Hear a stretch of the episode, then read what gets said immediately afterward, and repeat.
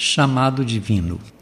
Num período de 20 em 20 anos, a Igreja realiza um ano vocacional, deixando um espaço longo para reflexões sobre o tema e o lema propostos. Em 2023, celebramos o terceiro ano vocacional com o tema Vocação, Graça e Missão. E o lema, tirado de Lucas 24, 32 e 33, é Corações ardentes, peça caminho. Toda esta riqueza de conteúdo é corroborada pelo mês de agosto, mês vocacional. A aliança do Senhor com o povo antigo era toda marcada pela presença de vocacionados, de indivíduos chamados a liderar e conduzir o caminho das pessoas, confirmando a presença de Deus no trajeto da história.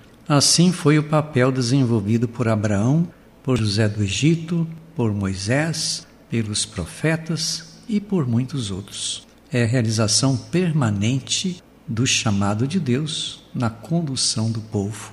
A graça da vocação continua nos tempos de hoje, porque a palavra de Deus ainda faz muitos corações sensíveis arderem. Mesmo em meio ao aumento dos contravalores da sociedade, muitas pessoas conseguem ouvir o clamor de Deus e se colocam a serviço da vocação aos ministérios de serviço ao bem do povo. Em agosto destacamos a figura do padre, dos pais, dos religiosos e dos leigos cristãos. O apóstolo Paulo faz referência àquilo que dá garantia para a vida de quem se coloca a serviço do reino de Deus, isto é, a ressurreição de Cristo que é promessa de vitória para quem segue o chamado divino.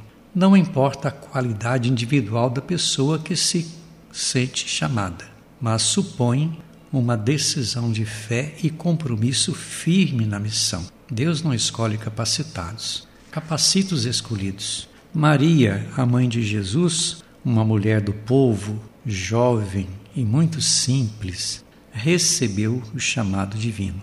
Então ela se coloca livremente, de total prontidão, de forma consciente e serena para realizar o projeto de Deus. Sabemos pela Sagrada Escritura que não foi uma vida fácil, porque teve que enfrentar os tropeços próprios de quem se coloca no serviço exigido pelo trajeto da vocação. A missão de quem recebe o chamado divino é lutar com total firmeza e dedicação contra as forças do mal. É compromisso de toda pessoa batizada, porque no sacramento do batismo está a fonte de todas as vocações da igreja. Não importa o estado de vida da pessoa, importa sim seu compromisso com um mundo melhor, onde reine a fraternidade, a justiça e o amor.